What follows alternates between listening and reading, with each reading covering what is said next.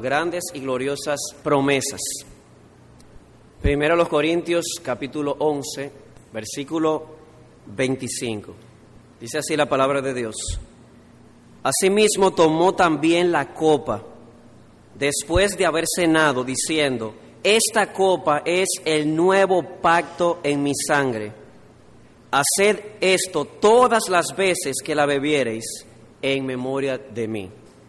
Este pasaje que hemos escogido, en un momento cuando Pablo está hablando acerca de la Santa Cena a la iglesia eh, en los Corintios, como hemos visto, su contexto, o el contexto de este pasaje, tiene que ver con esta santa ordenanza que Dios dio o que Cristo dio a su iglesia en la última cena. Esa ordenanza es la Santa Cena o la Cena del Señor. Y ese es el contexto de nuestro pasaje.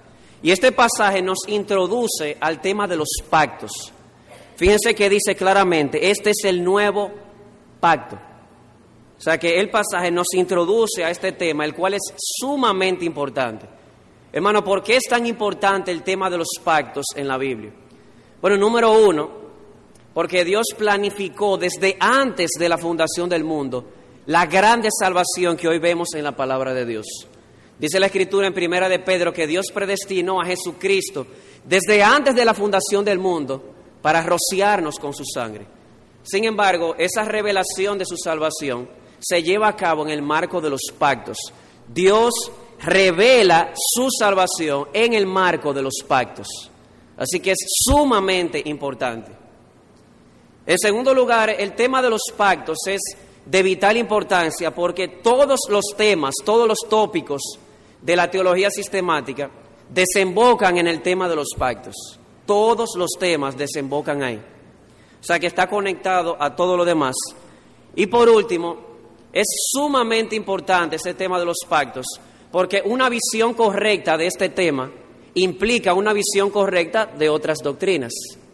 O dicho de otra manera, o visto desde el otro lado de la moneda, si tenemos una visión equivocada del tema de los pactos, vamos a tener una visión equivocada de otros temas de la Escritura. Así que es sumamente importante el tema de los pactos que se introduce aquí en 1 Corintios 11. Ahora nótese que eso es de manera general, pero de manera particular, el Señor a través de Pablo no solamente introduce el tema de los pactos, sino algo más específico, introduce el tema del nuevo pacto. Es claro, dice allí, diciendo, esta copa es el nuevo pacto en mi sangre. Y además notemos que no solamente introduce el tema de los pactos, de manera general, no solamente introduce de manera específica el tema del nuevo pacto, sino que también vincula o une este nuevo pacto a esta santa ordenanza, es decir, la cena del Señor. Así que en este pasaje en general tenemos tres cosas que vemos. Primero, la realidad del nuevo pacto. En segundo lugar, el fundamento de este pacto. Y en tercer lugar, la conexión que tiene este nuevo pacto con la cena del Señor. Tres cosas, vuelvo y repito, la realidad del nuevo pacto es establecida allí, el fundamento del nuevo pacto y en tercer lugar la conexión de este pacto con la cena del Señor o esta ordenanza que hoy celebramos. Quiero utilizar este término muy claro, celebramos, porque uno de los aspectos de la cena del Señor es que la cena del Señor es una celebración. Y espero que hoy, estudiando el tema del nuevo pacto, podamos verlo de una manera más clara. Así que entrando en primer lugar, eh, al primer punto, la realidad del nuevo pacto. Y en este punto usted preguntaría, ¿qué es un pacto? Bueno, ordinariamente o en términos generales, un pacto se ha definido como un acuerdo entre dos o más personas. Sin embargo, cuando vamos a los pactos de Dios, es un poco difícil definirlo así, porque nosotros vemos en Génesis 9 a Dios haciendo un pacto hasta con los animales que salieron del arca. Si no revise Génesis 9, cuando Dios le dice a Noé, yo hago pacto con todos los que están en el arca, con todos los que salieron, incluyendo con los animales. Así que cuando vamos a ver lo que es un pacto de Dios en la Biblia, no lo más propio, lo más correcto, no es definirlo como un acuerdo. Entonces, ¿cómo definirlo? Bueno, cuando tomamos todos los pactos de Dios, nos damos cuenta de que en todos ellos hay promesas, promesas juramentadas. Así que un pacto de Dios es una promesa solemne, una promesa solemne, donde Él promete su favor o buena voluntad hacia un siervo, hacia una comunidad y cuyas promesas las hace firme por medio de un juramento. Lo voy a repetir. Un pacto es una promesa solemne de Dios, donde Él promete o hacia un siervo o hacia una comunidad redimida su favor o buena voluntad. Siempre todas las promesas de los pactos de Dios son promesas de favor o buena voluntad. Y esas promesas Él las hace firmes mediante un juramento. Esta definición, estoy citando textualmente las palabras de nuestro amado hermano y pastor Greg Nichols. Y bien, en la Biblia se pueden distinguir dos tipos de pactos, como se mencionaba en la definición. Dios ha hecho pactos con siervos justos. Por ejemplo, Dios hizo un pacto con Adán antes de Adán pecar. El pacto adámico. Hizo un pacto con Noé de entrarlo en el arca. Hizo un pacto con Abraham. Hizo un pacto con David. Hizo un pacto con el Señor Jesucristo. Pero también hay pactos que Dios hace con comunidades que Él ha redimido. Por ejemplo, en Génesis 9 vemos un pacto que Él hizo con la comunidad que él redimió del arca, o del diluvio, mejor dicho, en el arca. También hay eh, el pacto que él hizo con la comunidad que él redimió de Egipto, es decir, el Israel físico, y el pacto que él hizo con la comunidad que él redimió del pecado, que se llama la iglesia. Así que estos son los dos tipos de pactos que vemos en la Biblia, pactos con un siervo justo, pactos con una comunidad redimida. Pero lo que yo quiero que entendamos, amados hermanos, es que independientemente del tipo de pacto que veamos, en todos ellos hay un denominador común. Siempre, siempre, siempre los pactos de Dios hay promesas juramentadas de buena voluntad. Así que habiendo entendido qué es un pacto en general, un pacto de Dios y los pactos, los diferentes tipos de pactos y su denominador que es promesas de buena voluntad, Aquí se levanta una segunda pregunta. ¿Qué es el nuevo pacto? Porque dijimos que el pasaje nos introduce de manera general al tema de los pactos, pero de manera particular al tema del nuevo pacto. Así que, ¿qué es el nuevo pacto?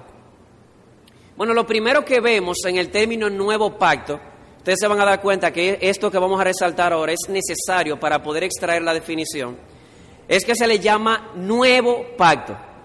Eso es sumamente importante porque cuando se habla de nuevo pacto, se está dando por sentado que hay un antiguo o un viejo pacto.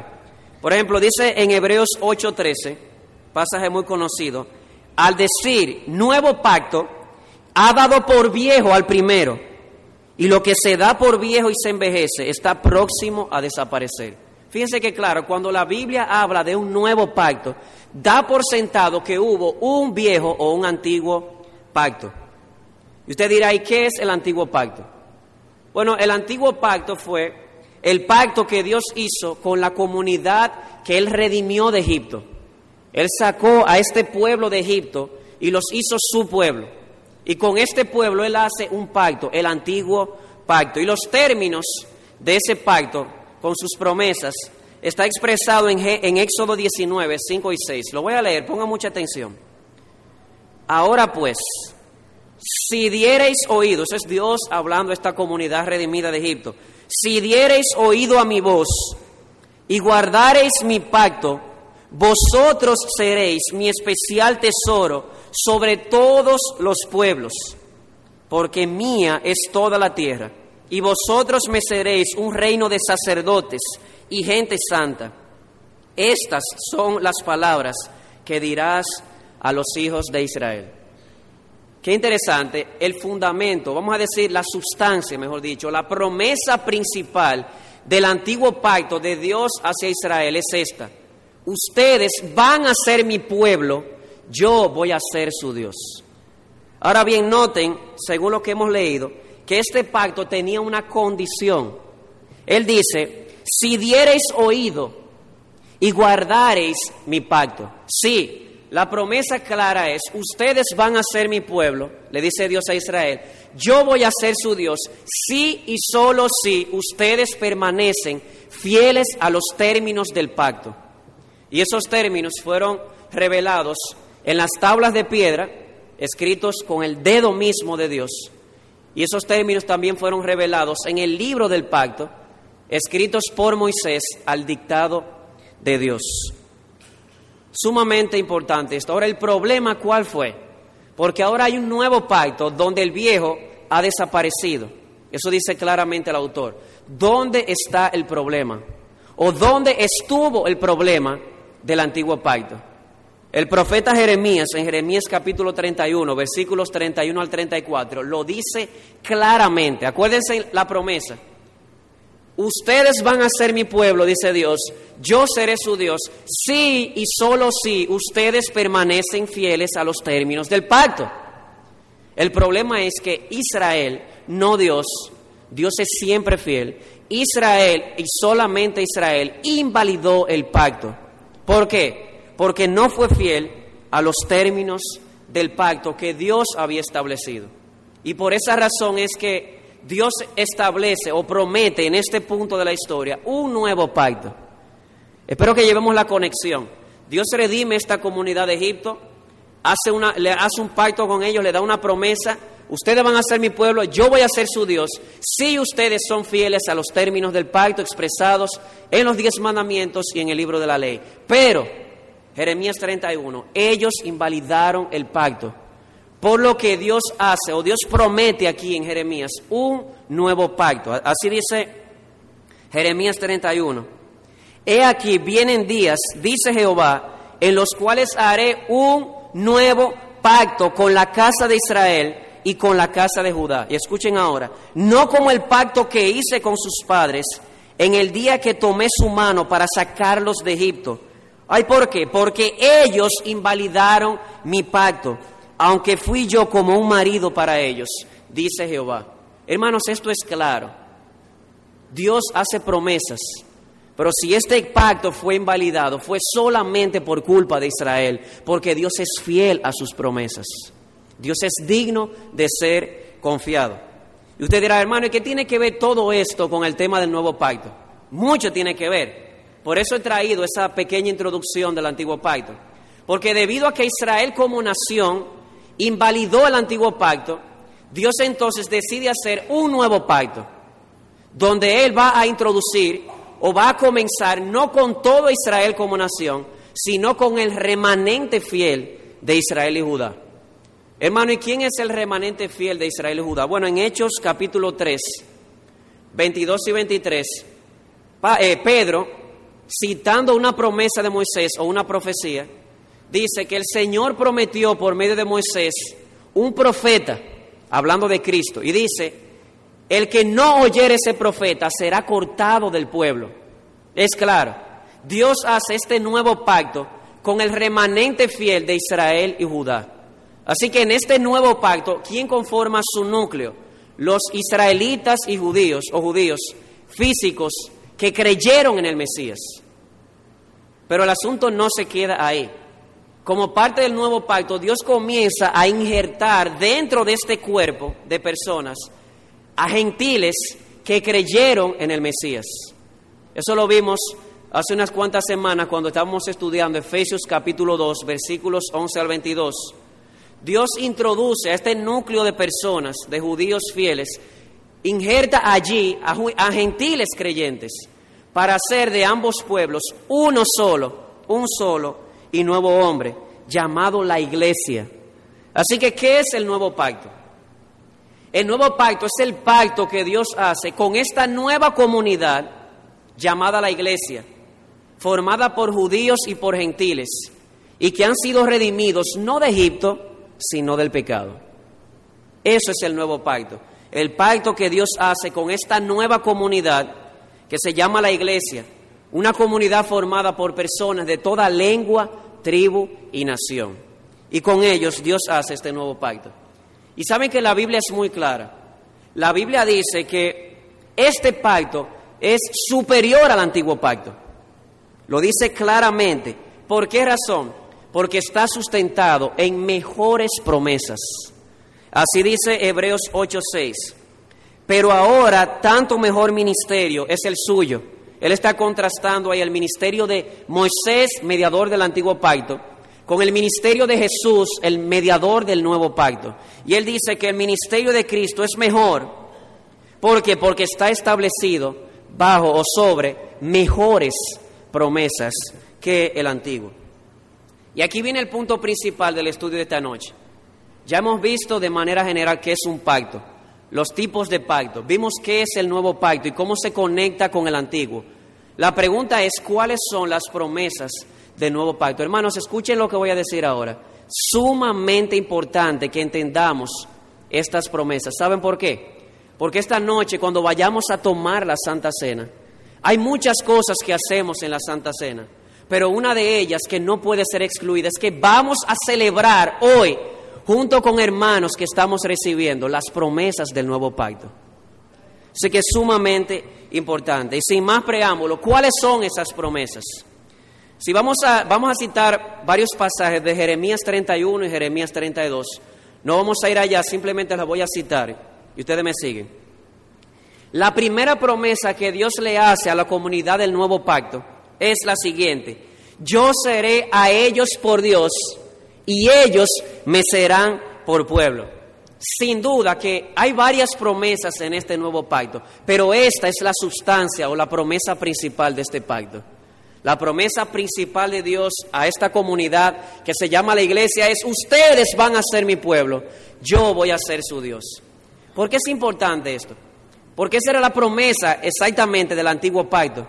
El punto es que como ellos invalidaron el pacto, Dios comienza este nuevo pacto solamente con aquellos israelitas que creyeron en el Mesías, injerta ahora gentiles creyentes en el mismo cuerpo y les dice, ustedes van a ser mi pueblo, yo voy a ser su Dios. Así que la promesa básica del nuevo pacto es que ahora este grupo de personas, judíos y gentiles, en un mismo cuerpo, serían conciudadanos del reino de Dios, serían miembros de la familia de Dios, serían piedras vivas que conformarían juntos el templo en que Dios mora. Así lo pone Efesios capítulo 2, versículos 11 al 22. Así que la promesa básica, vuelvo y repito, es esta. Dios hablando a su iglesia, ustedes van a ser mi especial tesoro de entre los pueblos de la tierra. Y donde cada miembro de este cuerpo, donde cada miembro de este cuerpo, amados hermanos, tendría una relación viva y personal con su Señor y Padre. Y uso a propósito estos dos términos, Señor y Padre. ¿Por qué Señor? Porque todos los miembros de la iglesia, la iglesia invisible, son conciudadanos del reino de Dios. En otras palabras, Cristo es el Señor de ellos. Pero no es lo único.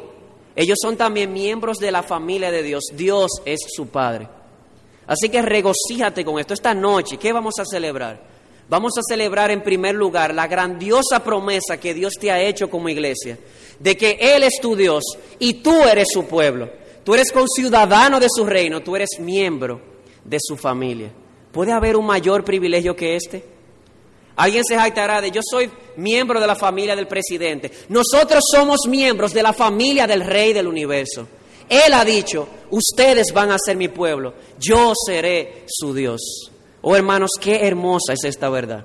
Tú eres parte del pueblo de Dios. Pero no es la única promesa, es la principal, pero hay más. Este pacto, según nos dice el profeta Jeremías, está acompañado de una obra en el corazón. Y la vamos a ver en detalle. Si bien es cierto que el Israel físico en el antiguo pacto era el pueblo de Dios, sin embargo, no todos eran verdaderos creyentes. ¿Cómo, cómo? Bueno, el Israel del antiguo pacto, el Israel físico, aunque como nación eran el pueblo de Dios, no todos eran verdaderos creyentes. O como dice Pablo, aunque todos estaban circuncidados en su carne, no todos lo estaban en su corazón. Sin embargo, es aquí donde vemos la superioridad del nuevo pacto. Todos los miembros del nuevo pacto son verdaderos creyentes. Oigan la promesa que Dios hace. Y no enseñará más ninguno a su prójimo, ni ninguno a su hermano diciendo, conoce a Jehová. ¿Y por qué? Porque todos me conocerán. Y ese conocer no es un conocer intelectual, implica una relación viva y personal con Dios. Así que mientras en el antiguo pacto, aunque ellos eran el pueblo de Dios, no todos eran creyentes. En el nuevo pacto todos los integrantes son creyentes. ¿Y por qué? Por la promesa que dijimos de que estaría acompañado el nuevo pacto de una obra en el corazón. Hermano, ¿y cuál es esa obra en el corazón? Bueno, la obra es triple, según Jeremías capítulo 32. En primer lugar, el nuevo pacto está acompañado de una obra transformadora. Así dice Jeremías 32, 40. Pondré mi temor en el corazón de ellos. Oigan esto. Pondré mi temor, dice el Señor, en el corazón de ellos. Un pasaje que fue citado en esta mañana. Y comentando sobre eso, dice el pastor Piper, esa frase es otra forma de decir de que Él mismo nos llevaría a la fe.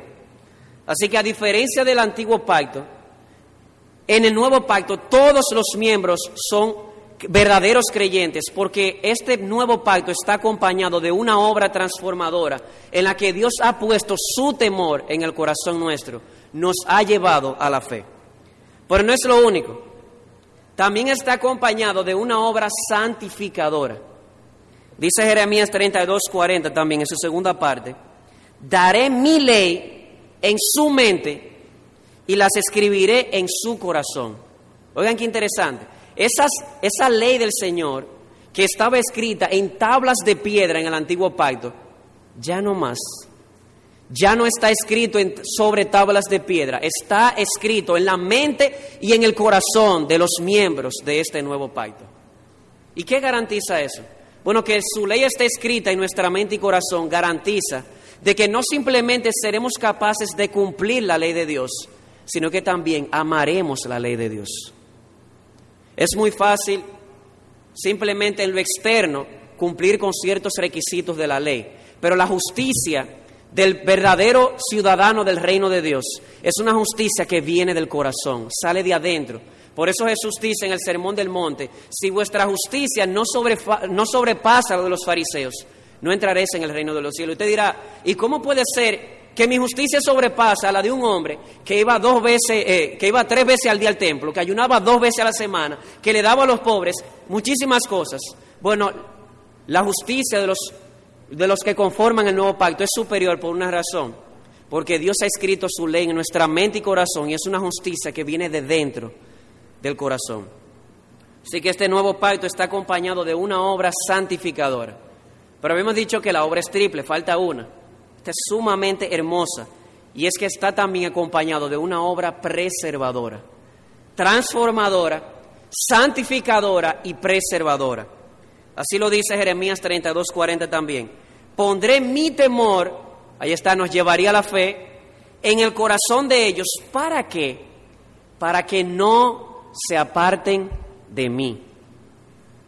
Para que no se aparten de mí. ¿Saben dónde está lo hermoso de esto? Hermano, piensa esto. Dios hizo un pacto con Israel. Israel invalidó el pacto. Ellos invalidaron el pacto. El pacto es roto. La Biblia dice que el nuevo pacto es un pacto eterno. Nunca podrá ser roto. Oh hermano, ¿y por qué? Una sencilla razón. La única manera en que el nuevo pacto pudiera ser roto es si nosotros nos apartamos del pacto. Hermano, pero eso va a ser imposible.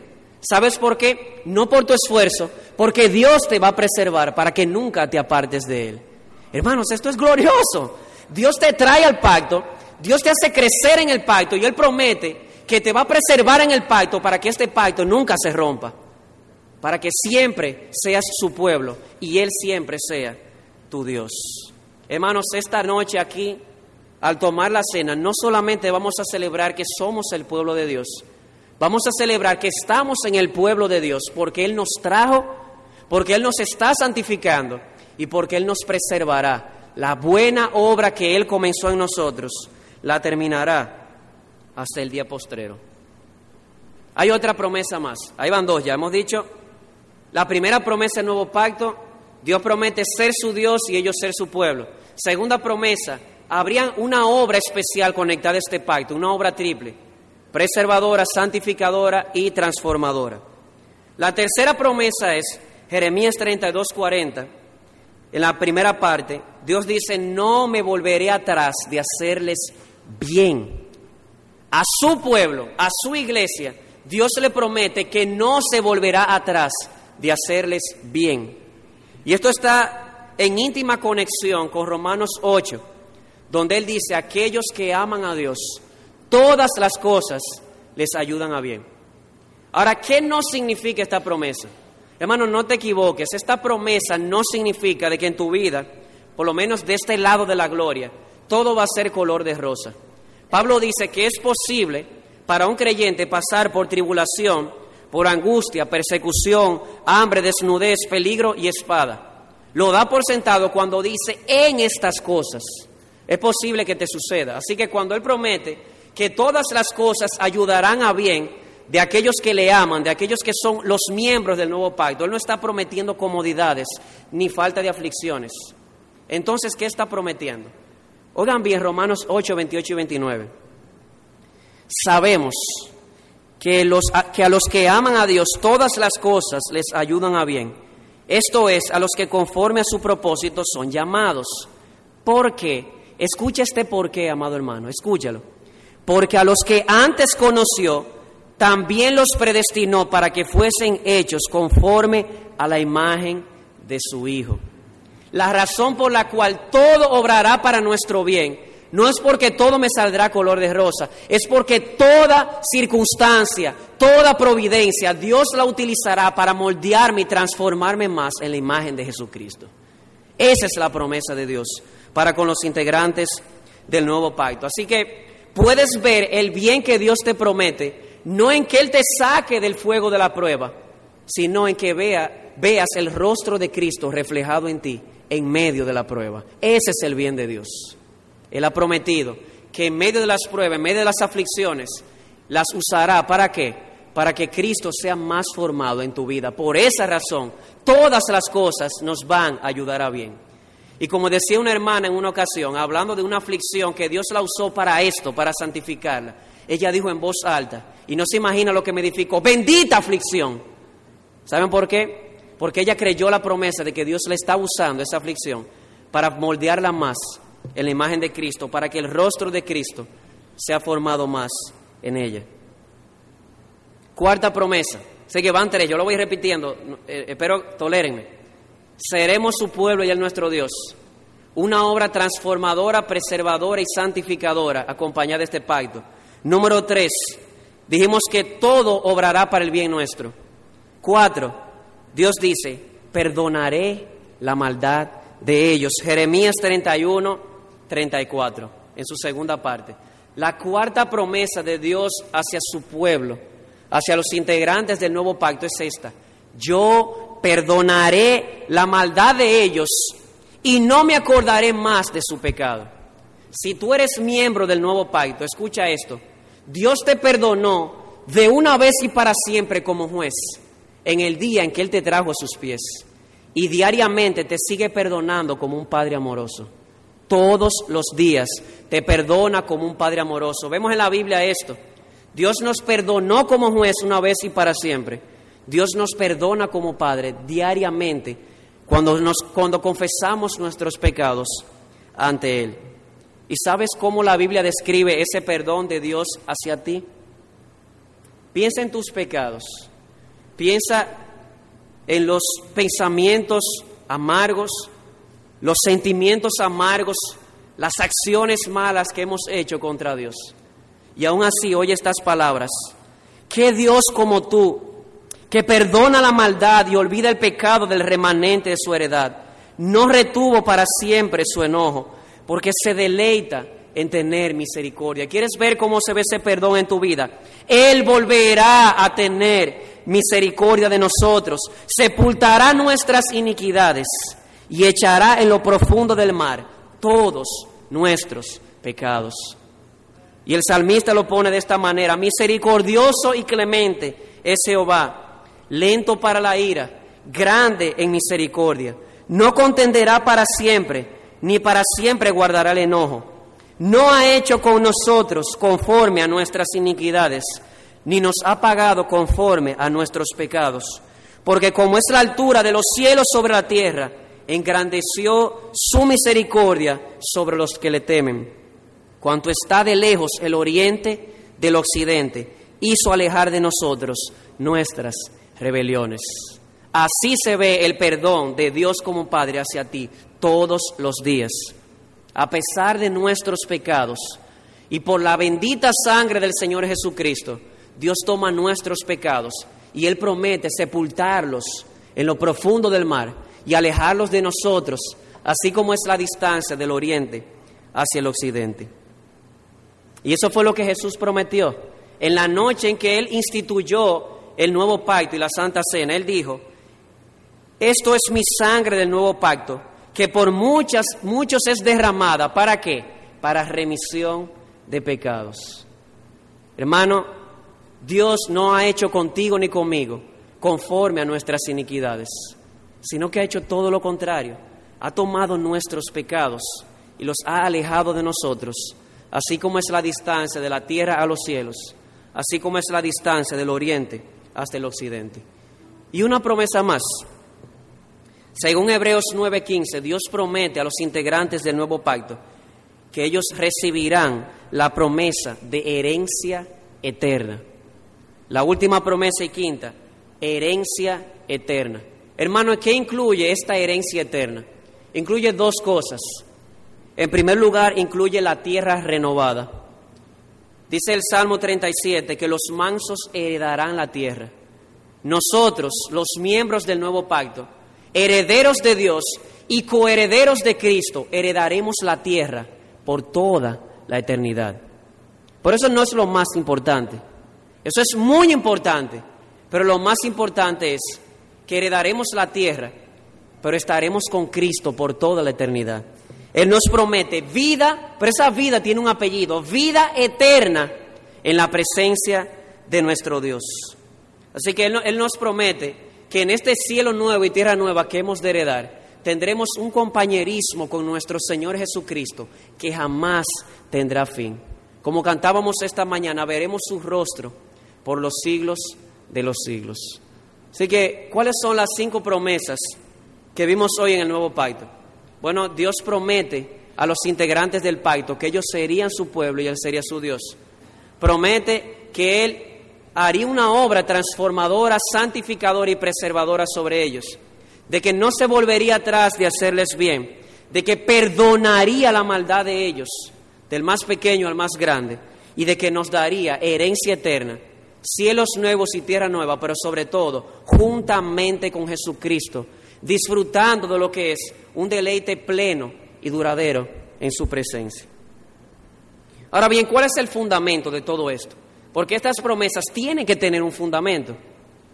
El fundamento, dice Pablo claramente en 1 Corintios 11, es mi sangre, la sangre del Señor Jesucristo. Este es el nuevo pacto en mi sangre. ¿Y qué es mi sangre? Bueno, la palabra sangre en la Biblia en ocasiones se utiliza como una metonimia para referirse a la vida.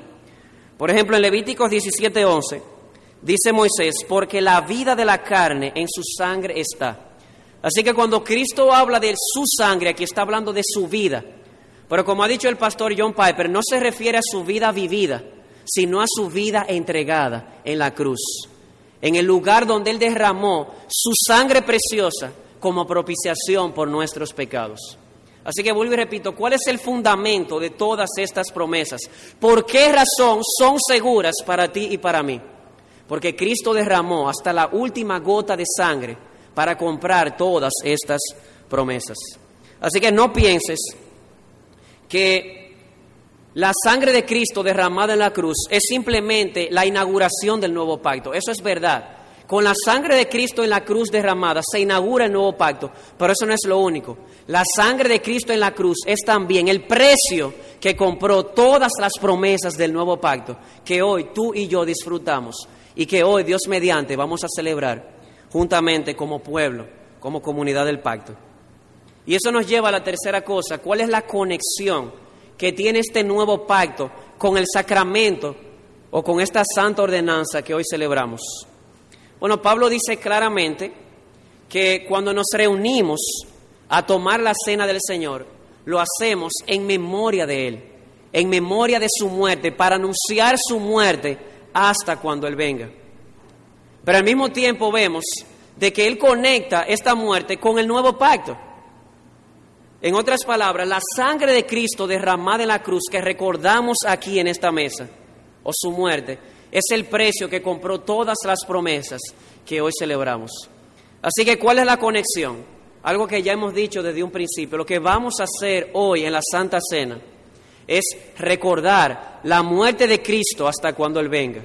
¿En qué sentido? Recordar que por su sangre preciosa derramada en la cruz, hoy disfrutamos de todas las promesas del nuevo pacto. Así que hermano, no te confundas. Nosotros no vinimos esta noche a recordar nuestros pecados como si ellos fueran un, eh, un fin en sí mismo. Nosotros no venimos aquí a recordar nuestros pecados como si fueran un fin en sí mismo. Venimos aquí a recordar la muerte de Cristo por nuestros pecados. Así que este servicio es una ocasión propicia para dar gracias. Hay una palabra que se utiliza en algunas iglesias en Inglaterra para referirse a este sacramento, y es la palabra Eucaristía. Y yo sé que nos suena como medio papista. Podemos decirle que no es exclusivamente papista. El término también se utiliza en iglesias cristianas en Inglaterra. Eucaristía viene, es, es una palabra que implica dar gracias por o júbilo. ¿Por qué?